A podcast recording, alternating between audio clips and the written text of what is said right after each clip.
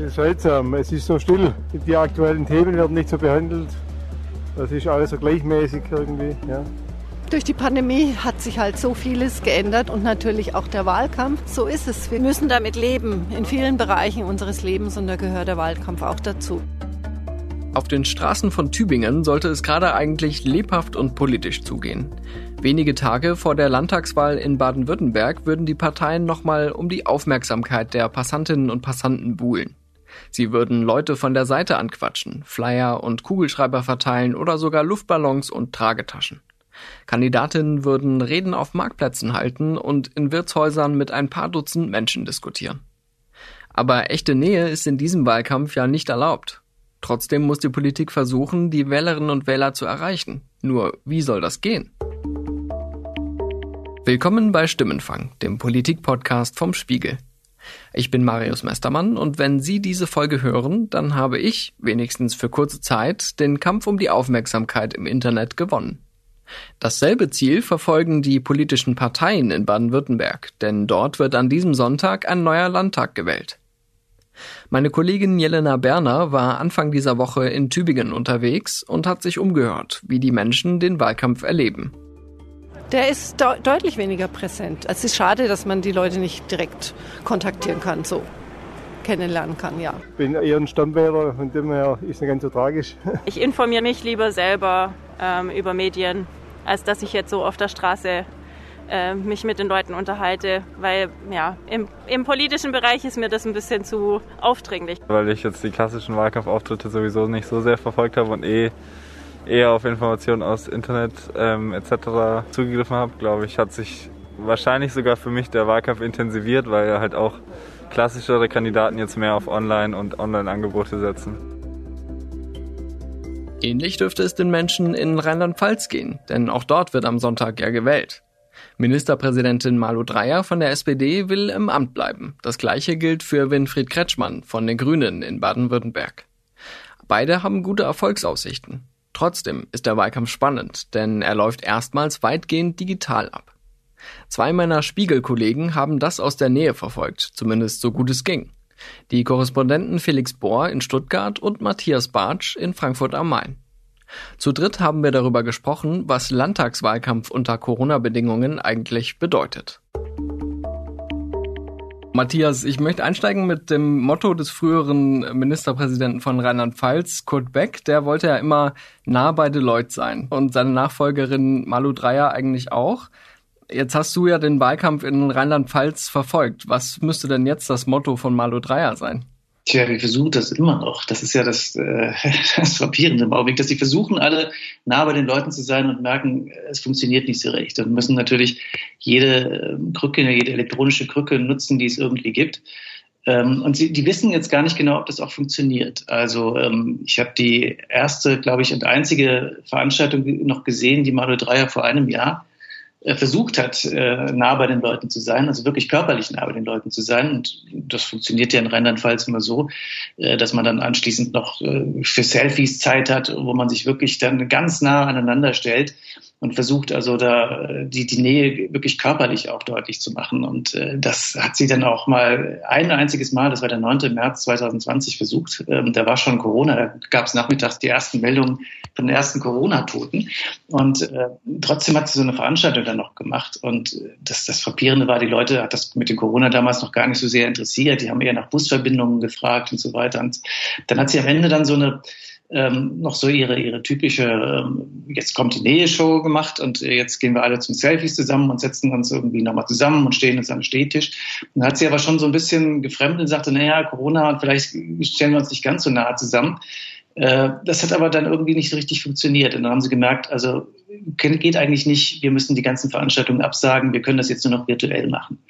Und äh, das versucht sie jetzt eben, indem sie sowas wie eine ja, Wohnzimmeratmosphäre in einem Studio versucht zu erzeugen und ähm, Leute einzuladen, die dann mit dir reden, die setzen sich dann wirklich auf so ein Sofa und auf einen Sessel und im Hintergrund ist eine Stehlampe und ein Bücherregal und ein Flauschteppich daneben und dann versuchen die sowas äh, wenigstens äh, in einem kleinen Rahmen wie Nähe zu schaffen und äh, praktisch den Leuten im Wohnzimmer äh, zu begegnen und die Leute sich ins Wohnzimmer, in, in das Wohnzimmer der Menschen zu bringen Ob das funktioniert, weiß aber keiner so ganz genau, weil die, ähm, es gibt ja keine Erfahrung damit. Auch die, die Wahlkampfmanager von Ihre-Ritzen funktioniert das, gucken sich das die Leute an und vor allen Dingen gucken das auch Leute, die nicht zur SPD gehören an.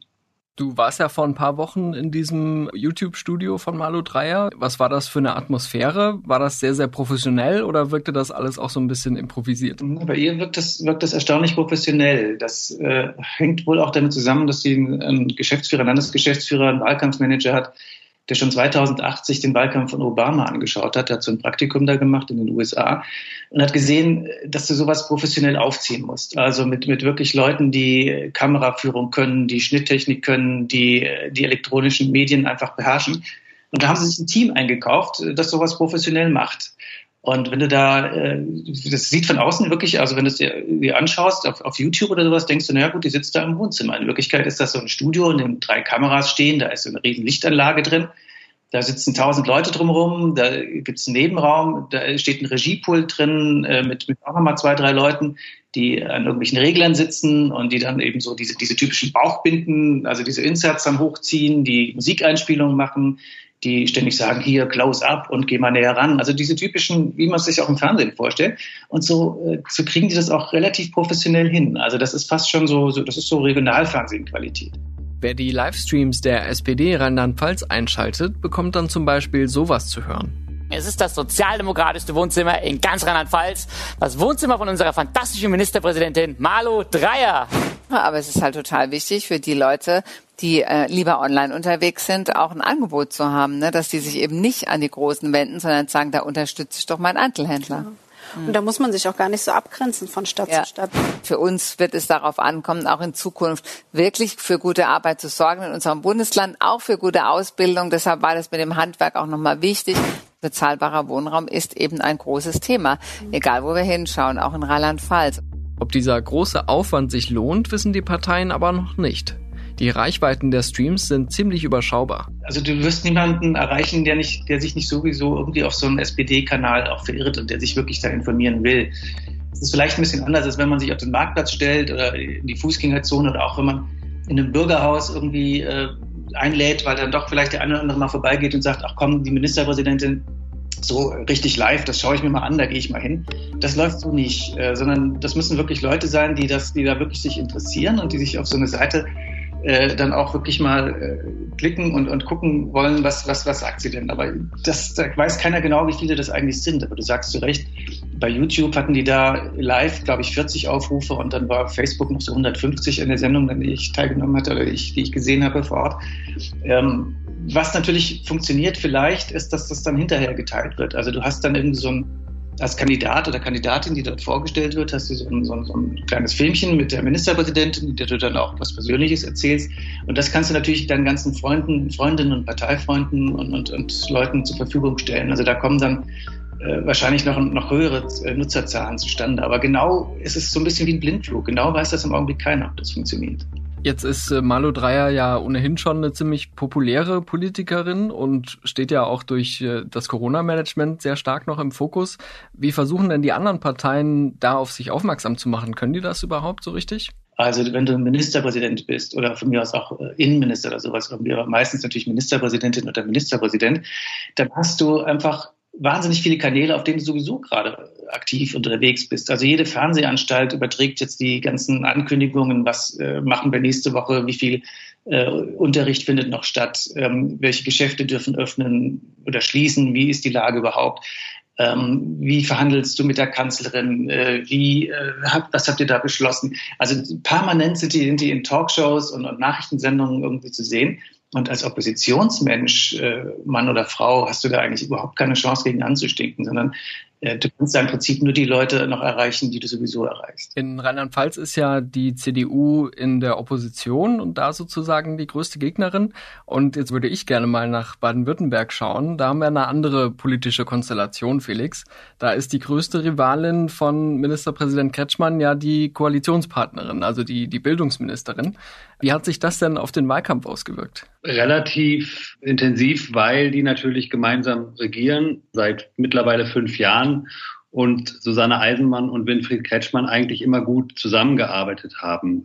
Es gab andere Konstellationen in der Koalition, die nicht so gut funktionierten, aber die beiden waren eigentlich immer sehr sozusagen sehr gut in der Zusammenarbeit und dann ähm, war es vieles, glaube ich, beiden schwer, vor allen Dingen aber Susanne Eisenmann umzuswitchen dann in den Wahlkampfmodus. Wir haben ja in Baden-Württemberg diese historische Situation, dass wir dort den einzigen grünen Ministerpräsidenten haben, Winfried Kretschmann, der jetzt mittlerweile seit zehn Jahren regiert und sowas wie der Präsident von Baden-Württemberg geworden ist mit wahnsinnigen Beliebtheitswerten. Also wenn man ihn direkt wählen könnte, würden ihn 70 Prozent der Baden-Württemberger wählen. Seine Konkurrentin Susanne Eisenmann, die ja Bildungsministerin ist oder Kultusministerin, die würden nur 11 Prozent wählen. Also da siehst du schon, wie sozusagen die, ähm, wie ungleich die Verhältnisse sind in diesem, in diesem Wahlkampf. Und Susanne Eisenmann hat es bislang nicht geschafft, die Scharte auszuwetzen, beziehungsweise diesen Beliebtheitsgrad von Winfried Kretschmann auch nur annähernd ähm, näher zu kommen. Sie kann natürlich über den Wahlkampf ihrer eigenen Partei gehen. Da sind wir wieder bei dem, was Matthias auch eben erzählt hat. Auch Frau Eisenmann hat natürlich äh, sozusagen digitale Formate entwickelt. Eisenmann will's wissen, kurz EWW. Dort steht sie dann einmal am Abend oder alle zwei Abende vor einer, vor einer Kamera und beantwortet Fragen der Bürger. Das ist sozusagen der normale Wahlkampf. Die CDU hat insgesamt 500.000 Euro in den digitalen Wahlkampf gesteckt. Das ist sehr, sehr viel im Vergleich zu früheren Wahlkämpfen. Als Kultusministerin versucht Susanne Eisenmann auch im aktuellen Wahlkampf, sich von Kretschmann abzusetzen, etwa bei der Diskussion um eine Verlängerung der Schulferien. Ja, es ist schon der Eindruck, der da erweckt wurde. Die Diskussion kam jetzt auf durch den Ministerpräsidenten Kretschmann, der diese Idee ähm, äh, äh, kommuniziert hat äh, als seine Idee. Ähm, also ich halte schon mal den Ansatz, genau wie du sagtest, für unglücklich, weil der Eindruck entsteht, als hätten jetzt alle Ferien. Als würde keiner was machen. Und deshalb den Eindruck zu erwecken, als sei das jetzt irgendwie so, dass man die Ferien verkürzt, damit alle mal was schaffen, finde ich unglücklich, halte ich für falsch. Und deshalb habe ich auch äh, widersprochen. Winfried Kretschmann hingegen ist zur Landtagswahl quasi ein Kollege von uns geworden und macht jetzt Podcasts. Allerdings klingen die etwas anders als der Stimmenfang.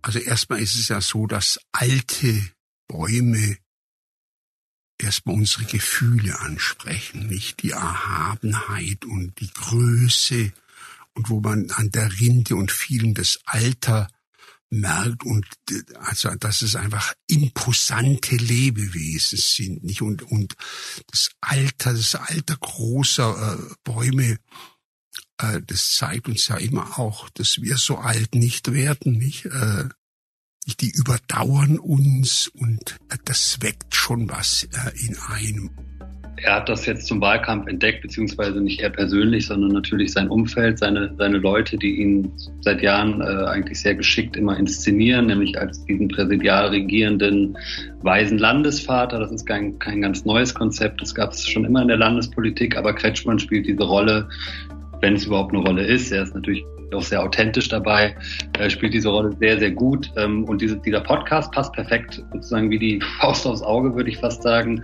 zu diesem Typen Kretschmann, weil der dort einfach äh, in so einem Podcast, wo ja viel geredet wird oder auch viel erzählt wird, wie wir es ja jetzt auch tun, einfach voll zur Geltung kommt. Also er wird kaum unterbrochen, was er gar nicht mag, wenn er sozusagen von nervigen Journalistenfragen ständig unterbrochen wird. Er kann große Ausführungen machen zur europäischen Geistesgeschichte, zu, seine, zu seiner Vita, wie es wie er wurde, was er ist. Ähm, insofern kann er da die großen Linien erzählen und das ist genau sein Ding eigentlich. Es hat natürlich als Außenstehender oder beobachtender Journalist, ähm, muss man sich das ein oder andere Mal schon ein Schmunzeln verkneifen. Was wir bisher gehört haben, mag für deutsche Politikerinnen und Politiker schon ziemlich neu und innovativ sein. Aber Facebook-Posts und YouTube-Streams gehören im Repertoire des digitalen Wahlkampfs schon fast zu den konventionellen Mitteln. Das findet auch Marianne Kneuer. Sie ist Professorin für Politikwissenschaft an der Uni Hildesheim und forscht seit Jahren zur Bedeutung des Internets für die politische Kommunikation. Inzwischen gibt es eben sehr viele unterschiedliche ähm, Social-Media-Plattformen, die man nutzen könnte. Die kann man sehr professionell bespielen. Ich sage bewusst kann, weil wir sind hier in, in Deutschland nicht in den USA, um es mal so salopp zu sagen. Das heißt, äh, teilweise kann man schon beobachten, dass wir hier in Bezug auf die Professionalität im Sinne von digitalen Wahlkampfformaten wir nicht dort sind, wo, wo die USA schon waren im letzten Jahr auch.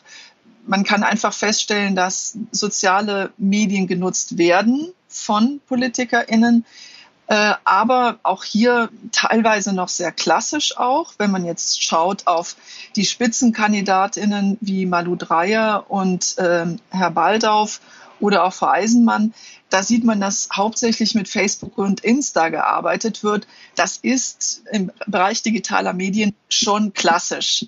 Dann gibt es andere Formate wie zum Beispiel Clubhouse oder auch Twitch als Streaming-Portal, wo man eben ganz andere Zielgruppen nochmal ansprechen kann, auch gerade die jüngeren Zielgruppen, die eben sehr stark Audio oder auch Video basiert äh, konsumieren.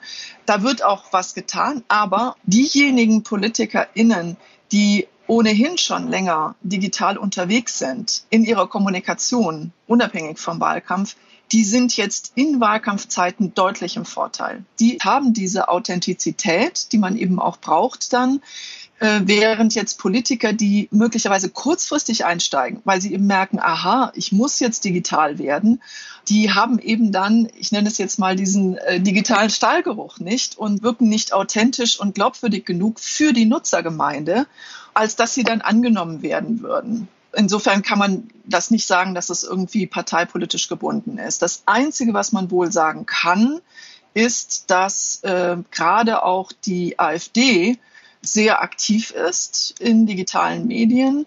Und wir wissen aus den letzten Wahlkämpfen und Wahlen, dass die AfD in Bezug auf die Mobilisierung von gerade von Nichtwählergruppen besonders erfolgreich war. Und zwar sowohl bei den äh, Landtagswahlen in der Vergangenheit als auch bei den Bundestagswahlen. Das heißt also, hier ähm, setzt die AfD sozusagen auch auf schon äh, bekannte äh, Techniken und Mechanismen ihrer Mobilisierung durch äh, Polarisierung. Und damit kann sie eben gerade auch, oder konnte sie in der Vergangenheit zumindest gerade auch Nichtwähler mobilisieren.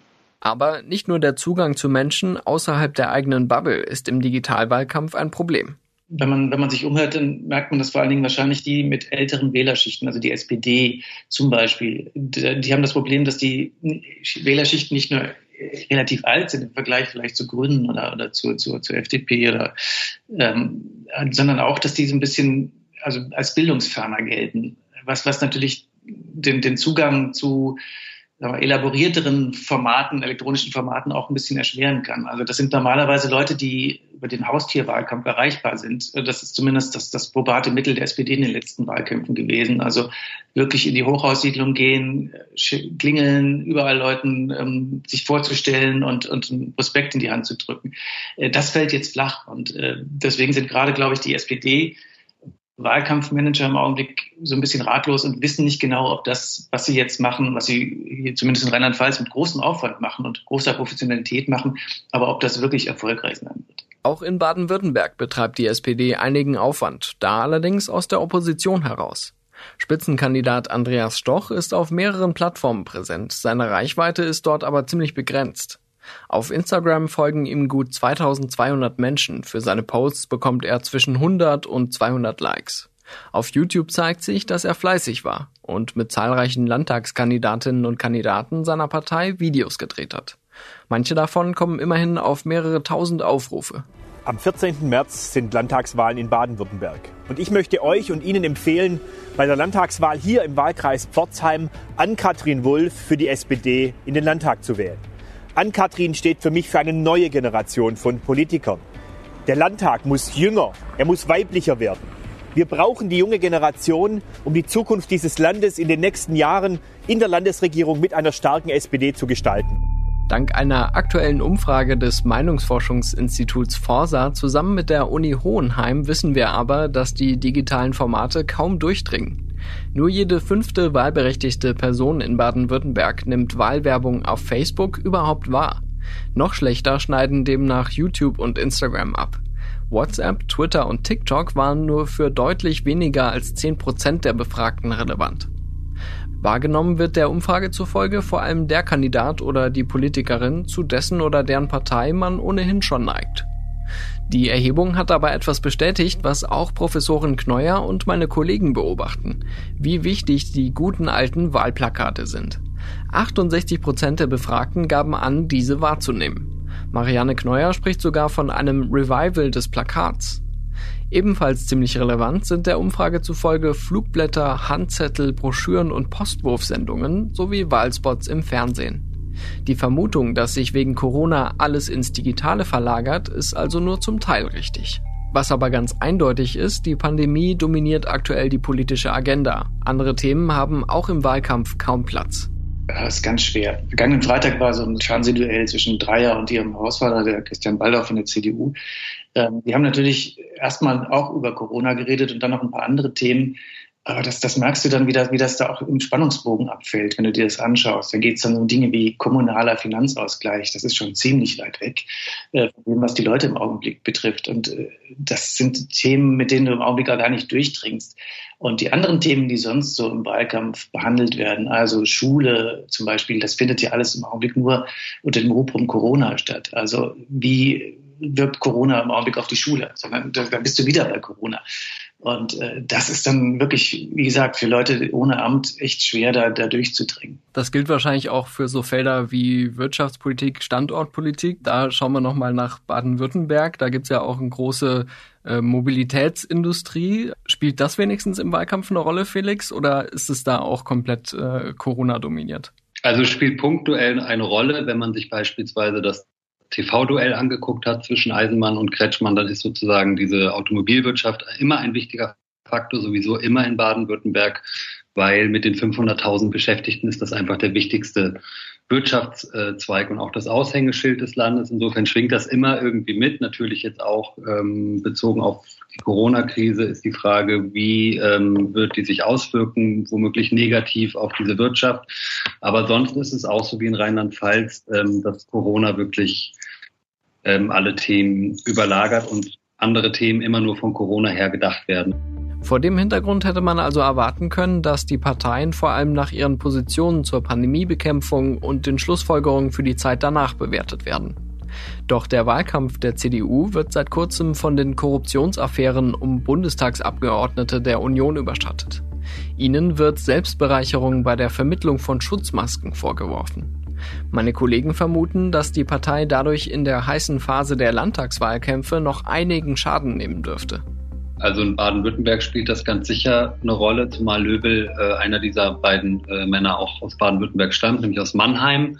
Ähm, und für die CDU Baden-Württemberg ist es jetzt sozusagen als außenstehender Betrachter eigentlich der letzte Schlag ins Kontor, den Susanne Eisenmann auf keinen Fall noch benötigt hat. Äh, also eine der aktuellen Umfragen besagt, dass die CDU bei 25 Prozent liegt, während die Grünen bei 33 Prozent liegen. Das ist in einem Land, wo die CDU einstmals knapp 60 Jahre regierte, schon ein sehr, sehr großer Vorsprung für die Grünen und diese aktuellen ähm, Verwerfungen in der CDU-Fraktion und diese, dieser Fall Löbel, der wirkt sich natürlich aus meiner Sicht wird sich weiterhin negativ auf das Wahlergebnis der CDU auswirken. Deswegen haben sich natürlich alle sehr schnell distanziert und sozusagen den Rücktritt von Löbel, den Rückzug von Löbel gefordert, unter anderem auch Susanne Eisenmann. Aber ich befürchte, das war jetzt so der letzte Schlag, äh, wie gesagt, äh, Genickschlag, den die CDU Baden-Württemberg ähm, auf keinen Fall noch äh, brauchte, um am Sonntag bei der Wahl wahrscheinlich ein eher maues Ergebnis einzufahren. Wie hat Christian Baldauf darauf reagiert? Entsetzlich war seine, seine, erste, seine erste Reaktion. Ähm, die CDU in Rheinland-Pfalz hat ja immer schon so ein bisschen den Ruf eines so ein kleines Skandalvereins. Also da gab es äh, Fraktionsgelderverwendung, da gab es immer die ein oder anderen finanziellen Skandälchen seit, seit vielen Jahren schon. Das kommt jetzt natürlich wieder hoch. Ähm, das ist der eine Punkt. Der andere ist, äh, dann, dann hat dann Malu Dreyer am Wochenende auch gesagt, äh, dass letztlich ist es, trifft es natürlich die CDU besonders, aber es ist, glaube ich, es zahlt auf alle Parteien ein. Das ist so eine, glaube ich, so eine, so eine Politiker, äh, ja, so, so, eine Geschichte, in der sich alle Politiker betroffen fühlen, weil das, das sowas ist, was das Vertrauen generell in die Politik äh, extrem untergräbt. Und, und äh, da sagte sie, dass das trifft uns alle. Und ich glaube sogar, dass sie da damit recht hat, dass es nicht nur die CDU trifft, die natürlich besonders, aber dass das in Wirklichkeit alle Politiker betrifft im Augenblick. Ein solcher Vertrauensverlust könnte sich auch nachhaltig auswirken in diesem Superwahljahr. Von den hochfliegenden Umfragewerten des vergangenen Frühjahrs ist die Union jedenfalls mittlerweile weit entfernt. Auch die Corona-Lage wird im Sommer darüber entscheiden, wie der politische Wettbewerb zur Bundestagswahl abläuft. Auch wenn dann möglicherweise ein Wahlkampf ja wahrscheinlich wird, äh, wo auch mehr persönliche Begegnungen dann stattfinden kann, gehe ich davon aus, dass dann trotzdem digitale Formate weiterhin eine wichtige Rolle spielen werden. Aber inwiefern das sich noch steigern könnte in den nächsten Monaten, ist auch schwer zu sagen. Aber ich würde eher auch eine konservative Vermutung äußern und sagen, ja, wir, wir sind da einfach, ähm, wir sind da einfach zurückhaltender in, in Deutschland und in Europa als jetzt in den USA. Das war Stimmenfang, der Politik-Podcast vom Spiegel. Die nächste Stimmenfangfolge gibt es wie immer am kommenden Donnerstag auf spiegel.de, Spotify, bei Apple Podcasts und in allen üblichen Podcast-Apps. Wenn Sie uns Feedback schicken möchten, können Sie uns an stimmenfang.spiegel.de schreiben. Ich bin Marius Mestermann und bei der Produktion wurde ich diese Woche unterstützt von Jelena Berner, Theresa Krüssmann, Melina Hemmer, Olaf Häuser, Philipp Fackler, Marc Glücks und Sebastian Fischer. Unsere Stimmenfangmusik kommt von Davide Russo.